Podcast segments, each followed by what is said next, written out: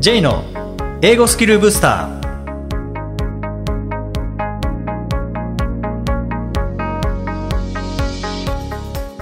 こんにちは。J こと早川浩二です。この番組は旅行や仕事で英語を使えるようになりたい方 TOEIC などの資格試験の勉強している方英語学習へのモチベーションを高めたい方にスキルアップのコツをお伝えしていく番組です。今月は一人でお送りしていますよろしくお願いいたします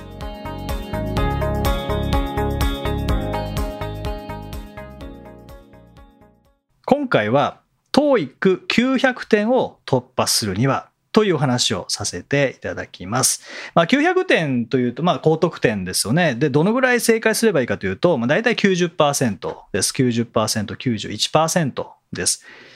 まあ、僕もあの TOEIC 受けながら、大体どのぐらい正解したら何点ぐらいになるのかなっていうのをちょこちょこ実験するんですけど、以前90%正解した時リスニング100分の90リーディング100分の90で90%正解した時のスコアが895点だったんですね。これはでもあの全部が全部そういうわけではないので例えば明日公開テスト、えー、ありますけども、テストの難易度によって決まるのであくまで正解数が基準になって難しい問題解けたかどうかとかではなくて正解数を基準にま複雑な計算かけて点数調整されたりするので何パーセント取れば何点ですよって決まってるわけではないんです。IP テストは決まってます。IP テストは元公開テストなので、もうそのデータが揃ってるので、このぐらいの正解数で何点っていうのは、ま、これは決まってるんですね。だから IP テストって早く点数出るんですね。公開テストの場合は、まだデータないので、公開テストを受けた上で分析をして、そして点数調整するんですよね。だから、あの、明日のテストで、じゃあどのぐらい取ればいいですか？でまあ、多ければ多いほどいいっていうことなんですけど、何パーセントの正解で何点になるっていうのは、まだ決まってないんですよね。まあ、多分90%取れば900いくかなとは思うんですけど、まだ、あの、正確なところはわからないですね。はい。で、まあ90%の正解率分かりやすいので90%を取るためにということですけれども、まず状況としては90%取るために力を伸ばしていくという形ですね。で、僕も前から言っていることで、 TOEIC はま3つの力が必要で、1つ目が英語力。まあ、知識ですよね。単語力、文法力。で、2つ目が情報処理能力。英語を英語のまま理解する力。そして3つ目が対策力。まあ、時間配分だったりとか、えー、問題タイプ別のアプローチとか、まあ、パート別のアプローチとかっていうのが、ま、対策力ですね。で、初級者であればあるほど、まあ、当然英語力は必要ですし、それから限られた英語力の中で、なるべく多く正解を出したいというところがあるので、まあ、対策力っていうのも大事なんですけども、まあ、90%目指すってなった場合、例えばもうすでに850点を持っているとか、800点を持っているっていう場合には、まあ、大体わかるんですよね。解けないものも20%ぐらいありますけど、大体わかる。大体わかる中で、さらに精度を高めていくにはどうしたらいいかというと、まずは英語力絶対必要ですよね。で英語力、まあ、単語知らないものを、え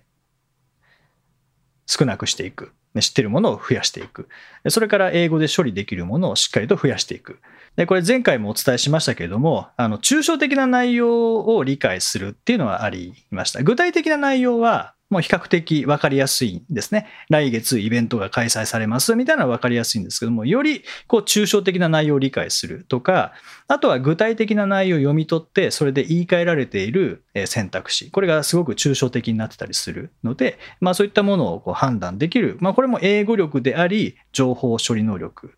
なんですね。ですので、まあ、こういったところで、まあ、あとは当然900点ってなった場合には、最後まで終わるスピードっていうのも大事になってきます。まあ、もちろんあの最後まで終わらなくても900点は取れますけども、最後まで終わらずに900点取るためにはどうしたらいいかというと、例えばじゃあ、えー、どうしても5問終わらないとしますよね。5問終わらずに900点を取るためには、そもそもの実力950とか960とかの実力そこまで上げた上で、まあ、終わらなくても900っていう形にしたいんですね。解いた問題はほぼ正解している。で、見ることなく、もう B、B、B、B みたいになってしまったものは、まあ、落とすっていう感じになるので、まあ、より高い力をつければ、最後まで終わらなくても900点は取れます。で、実際にそういう方もいらっしゃいます。一回お会いした方で、十何問終わらなくて、まあ、終わらなくてっていうのは最後塗ってはいますけどね、ただ見ることなくあの塗るだけになってしまっているという状況で、915点だったかなって言ってました。その方終われば950とか多分970とか、なんなら満点狙えんじゃないかなと思うんですけどね。はい、そういう方もいらっしゃいました。で、900点に関しては、例えば、まあ、今600点とか700点の方が、まあ、最終的に900点取りたいなという方も、まあ、いらっしゃると思うんですよね。で、まあ、そういう方にお伝えしたいのは、これ、絶対そうかと言われたら絶対とは言わないですけども、あの勉強だけで取れるスコアではないんじゃないかなと思います。まあ、いわゆる TOEIC 対策っていうものだけで取れるスコアではないのが900点かなって思います。なぜかというと、まあ、TOEIC の勉強ってどうしても問題を解くために聞く問題を解くために読むってなりがちなんですよね。でそれが悪いわけじゃないんですけどそうすると本文の理解が曖昧だったとしても解けたらできるようになった感じってしますよね。そこの基準がずれてしまうのでなのであえて対策っていう問題解くとか、教育対策っていうことではなくて、それを外した上でどれだけ書かれていることが理解できるか、えー、喋っていることが理解できるかっていう感じで、まあ、基準を変えていただきたいんですね。問題に正解する、もちろん大事です。 TOEIC で何をするかというと問題に正解するので絶対大事なんですけど、それだけじゃなくて、使われている英語、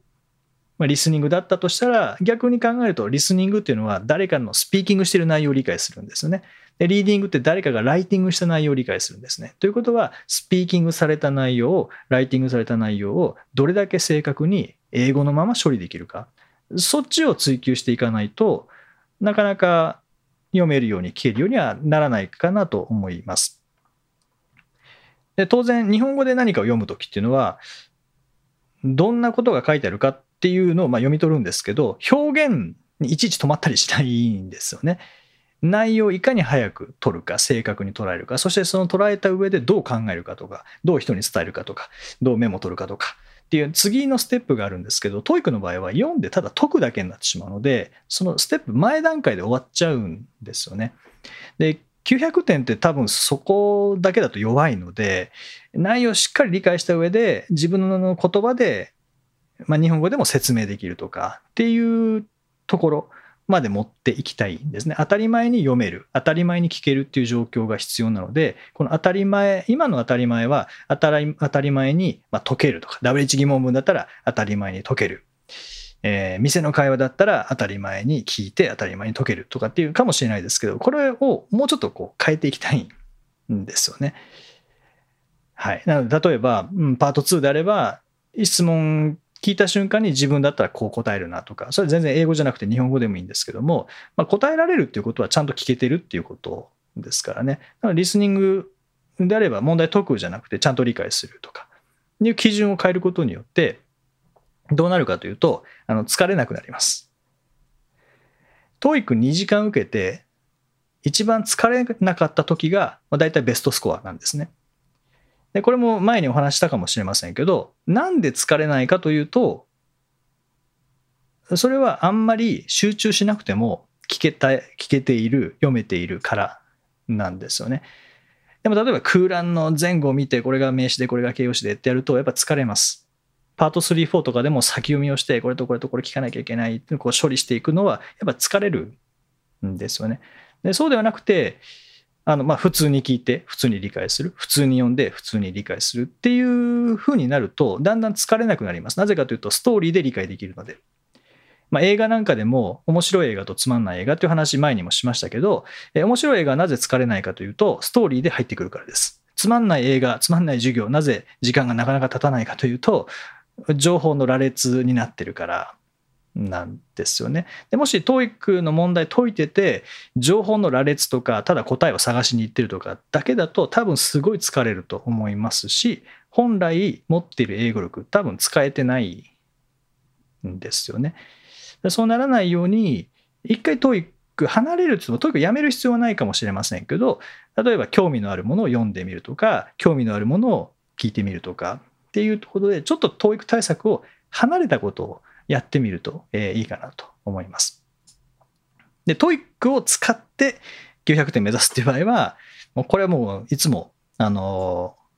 650を超えてきたぐらいからお勧めするんですけど、先読みしないで解いてみるとかですね。えー、パート7も本文を読んでから問題に当たってみるとかですね。で、いうのをお勧めしてます。で、先読みしない場合、何聞いていいか分かんないので、もう普通に聞くしかないですよね。もう強制的に普通に聞くんです。で、リーディングも問題読まずに、問題からじゃなくて本文から行く場合は、どういう情報をつかめばいいかってわからない状態で読むので、もう普通に読みますよね。普通に読むしかないですよね。でもメールって届いた時、例えばお仕事のメールが来た時にどう読むかっていうと、まあ、説問ついてないので、普通に上から読みますよね。まあ、もちろん背景知識はあるので、パート7よりは読みやすいんですけどね、英語だったとしても。でも普通に上から下まで読むしかないので、そのやり方が TOEIC でできるようになると、処理スピードは圧倒的にこう速くなってきます。そっちの方が個人的にはおすすめですね。対策をどんどんどんどんこう外していくような、まあ、そんなイメージですかね。あと、あのよく質問であるのが、英字新聞は TOEIC 対策になりますかとか、あと、要所を読むのは TOEIC 対策になりますかっていう質問結構多いんですけど、この答え方難しいんですけどね。厳密には TOEIC 対策にはならないですよね。だって TOEIC って何するかというと、問題解くんですもんね。だから、厳密にはならないです。TOEIC 対策には。ただ、TOEIC に役に立つかどうかで言うと、思いっきり役に立ちます。なぜかというと、問題解くわけではないので、情報処理しますよね。新聞とかも情報処理しますし、新聞なんか、あの、全部読んで初めて、ああ、なるほど、そういうことだったのかではなくて、最初の方を読んで、最初の3行ぐらい読んで、ああ、これこういうニュースなんだなって分かった上で、だんだん細かくなっていきますね。で、あの読み方って TOEIC にも絶対的に必要な読み方なので、英字新聞使うことによって TOEIC 対策にはならないですけど、内容も違いますし、TOEIC 対策にならないですけど、TOEIC に必要な情報処理能力を磨くことはできます。あと、趣味の内容で英語を聞くのは TOEIC 対策になるかというと、TOEIC 対策にはならないですけど、TOEIC に必要な処理能力を磨くことはできます。ですので、そっちで磨いたものを使って TOEIC の教材で普通に読む、普通に聞くっていう力をそちらでえー、こう発揮していく練習をすることによって、まあ、そこがうまくつながるかなとは思うんですよね。ですので、あの公式問題集だけで900目指すっていうこともできなくはないと思いますし、実際にそうやって900突破された方も、えー、いらっしゃいますけれども、まあ、個人的にはちょっと TOEIC 対策だけで取れるスコアではないかなという気はします。で、公式問題集だけでもし本当に取れたって言ってる方が本当にそれ以外やってないかっていうのも聞いてみたいですよね。はい。もしかしたら、あの、すごく興味のある何か英語で普段から聞いていたとかですね。それは別に勉強とは思わずに聞いていた。だったとしても別に勉強という意識で取り組んだものものだけが勉強ではないですからね。映画大好きな方が洋画をずっと見てるっていうのも勉強じゃないですけどただにもうエンタメとして趣味で映画を見ていたかもしれないですけどでも英語にずっと触れてきて、ね、何回も何回も見ていたらなんか英語を聞き取れるようになったとかですねいうこともありますよねじゃあそれは果たして勉強英語の勉強じゃなかったのかっていうとまあ多分本人は勉強じゃないって言うと思いますけど趣味ですからね。じゃあ、その趣味は、え、 TOEIC のスコアを上げるのに全く役に立ってないかというと、思いっきり役に立ってると思うんですよね。はい。ですので、あの、まあ、英語に触れる何をもって勉強なのかっていう、それこそ前回の名言ってこう定義の話しましたけども、まあ、勉強の定義っていうのは思いっきりこう広げてみ、ていただいて少しでもこう英語に触れたらそれはまあ勉強という意識じゃないですけど勉強の要素は入ってるのでこれが一番良かったとかですね僕も一番良かったのは何かっていうとうんまあ前にもお話ししましたけど一番良かったのはスピーチコンテストに挑戦したっていうのが一番良かったです。じゃああれ、 TOEIC 対策になるかというとならないですよね。だって TOEIC ってスピーキング、まあスピーキング、ライティングのスピーキングはありますけど、スピーチしなきゃいけないなんてないですからね。自分で英文書いて、えー、スピーチしなきゃいけないっていうのはない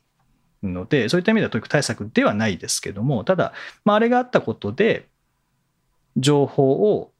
処理する。英語を聞いて英語で処理するとか、まあ、実際スピーチコンテストは喋るですけどね、えー、頭の中に大量にフレーズとか構文を入れて、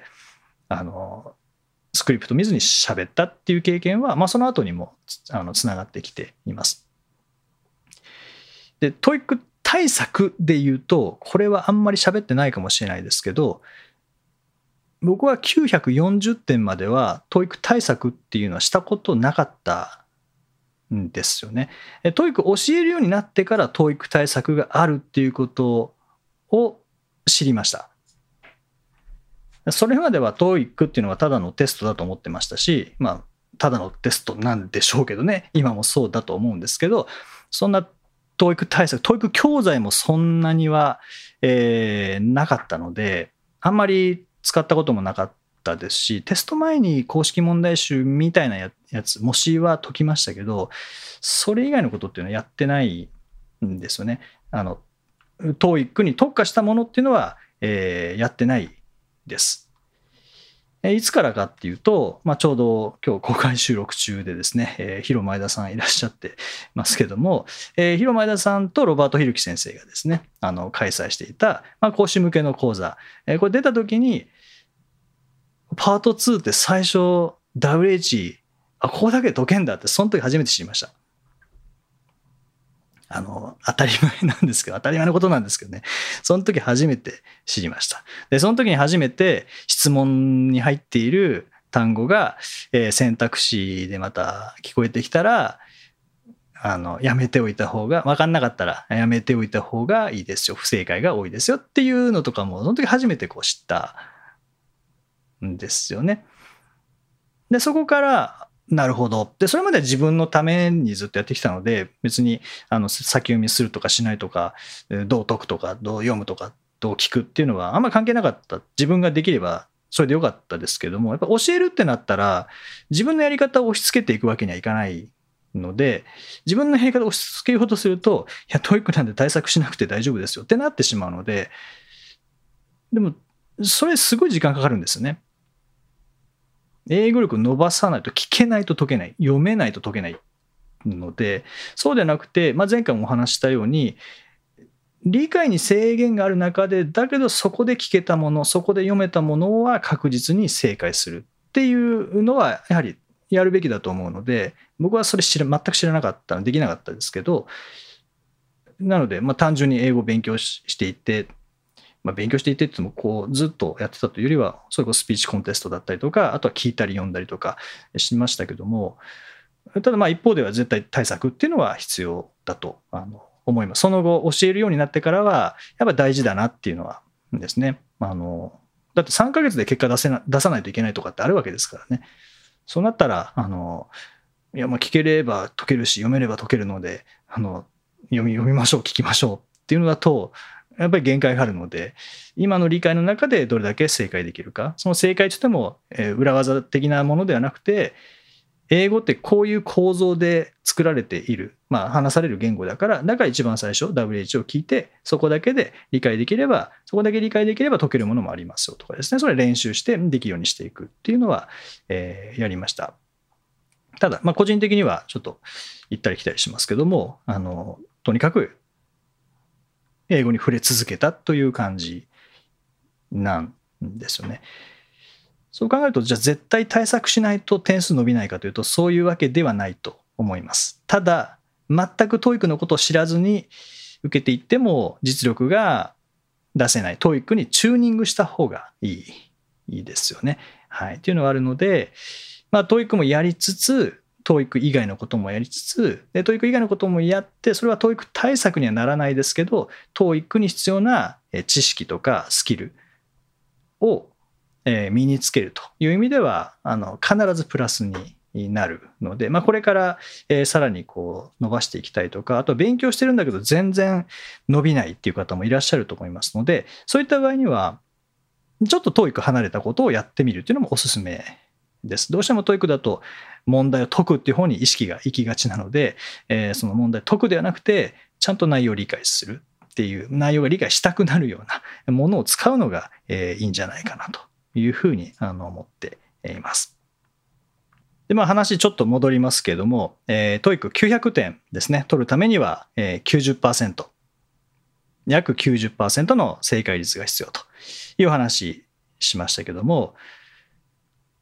例えば TOEIC の教材を使ってどんな学習ができるかですよね。で、もう800点超えている方は TOEIC の教材を解いてもほぼ解けてしまうので、8割、9割解けてしまうので、あんまりこう、できない感はないと思うんですよね。なので、それで満足してしまうという方は結構いらっしゃるんですけれども、まあ、その場合は、ま難しめの教材を使うとかですね。あとは、僕がよくやってたのは、今もたまにやりますけども、パート3をずっと流して聞きます。で、問題は見ない。先読みせずに流して聞いて、ずっと聞いて、そのまま会話が終わってもずっと聞くだけなんですね。で、No.32 Where are the speakers? って言ったら頭の中で答えるんです。の選択肢選ばない。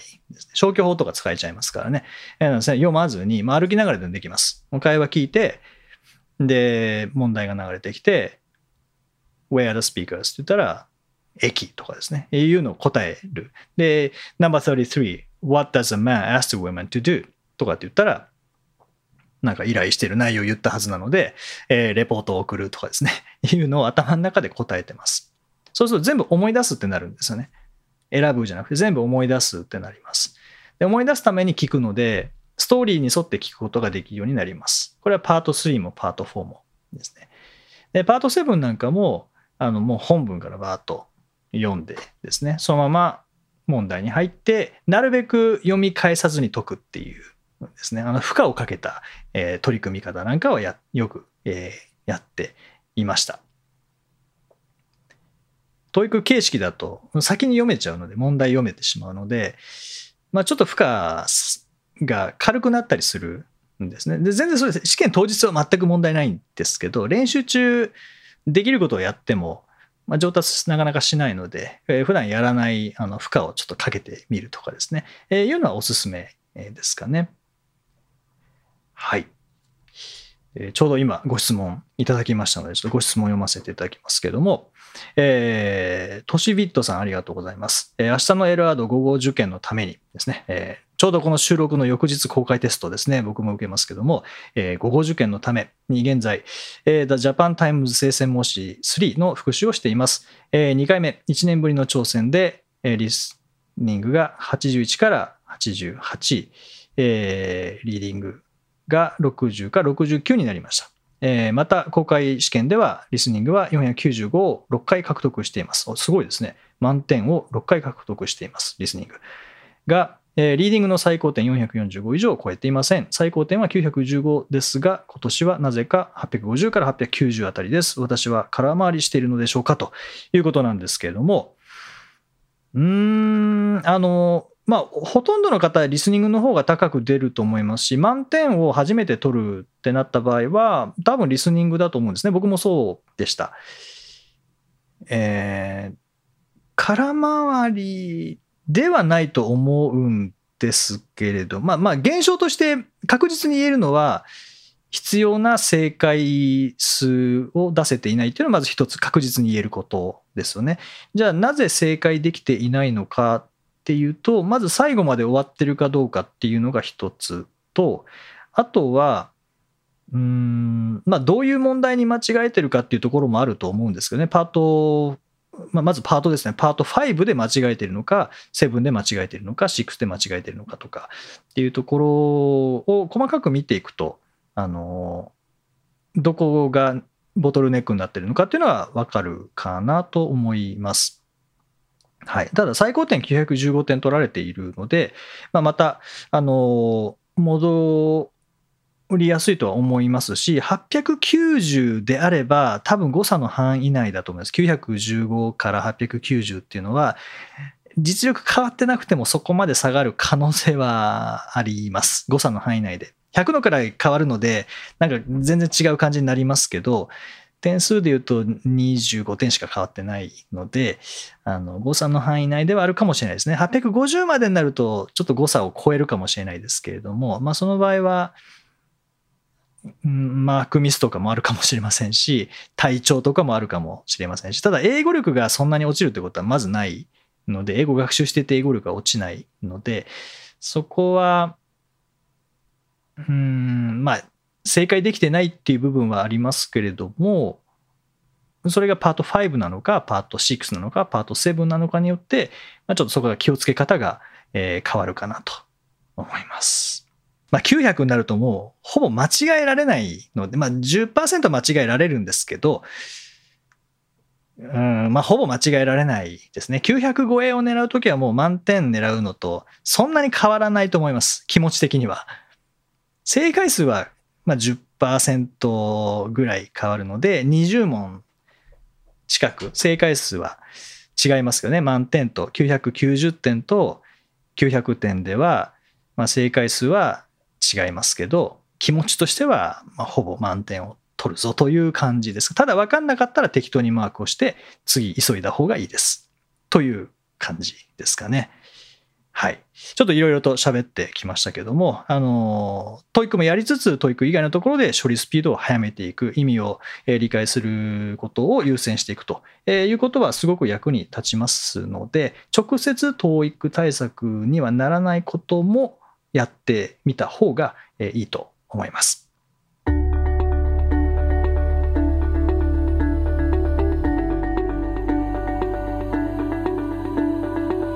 Useful expressions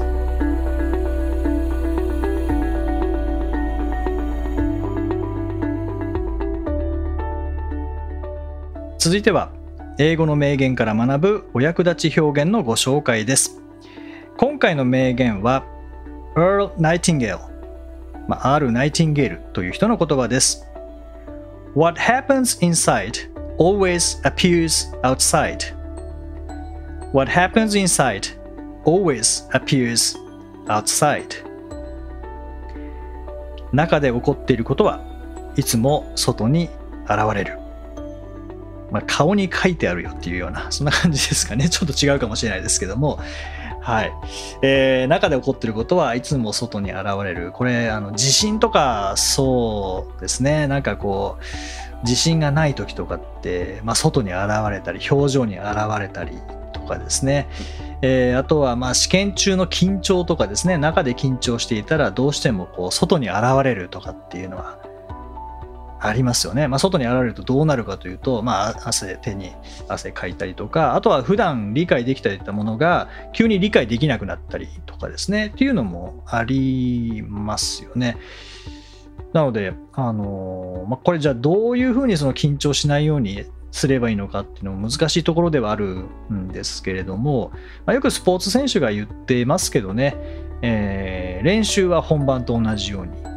本番は練習と同じようにってよく言いますけども、まあ、基本的にはそれなのかなという気はします。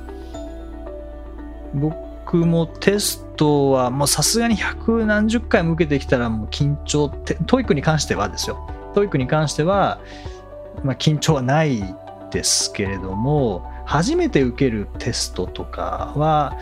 どうしてもやっぱ本番になると緊張しますよね。あの去年あの船舶の免許を取った時ですね。練習ではまあまあうまくあのできてたんですよね。この船ボート操縦して。車で言うと壁ギリギリに駐車するようなのがなんかボートで用語でありましたけどもう忘れちゃいましたけどなあるんですよね。ギリギリにこう壁ギリギリ止めるっていうのがあるんですけど、練習5回ぐらいやって、うまくできてたんですけどね、あの本番、そのテストですね、テストになったら、同じようにやってたつもりが、あのまあ、結構な勢いとまでは言わないですけど、まあ、結果として合格はしたのでいいんですけど、多分あれ普通にやったら、結構ボート傷つくこともあるだろうなっていうぐらいの勢いで、あの、突っ込んでいったまでは言わないですけど、まあ練習とは全く違う感じだったんですね。同じようにやったつもりだったんですけどね、やっぱあれは中で起こってる、あ、ここであの後ろに回転してとか多分なんかそんな頭ずっと練習中は共感っていうのかな。なんて呼んでたかわからない忘れちゃいました。まあまあ共感ですね。車で言うと。共感の方が、はい、後ろとか前とか、えー、ブレーキ、ブレーキはなかったかもしれないですけど、なんかそんな指示を受けて、そのままこう、ババババってやってたので、それできてたんですけども、あと、じゃあ自分でやってみてって、自分でやった時もできたんですけども、テストになったらやっぱり、なんか感じ変わったんですよね。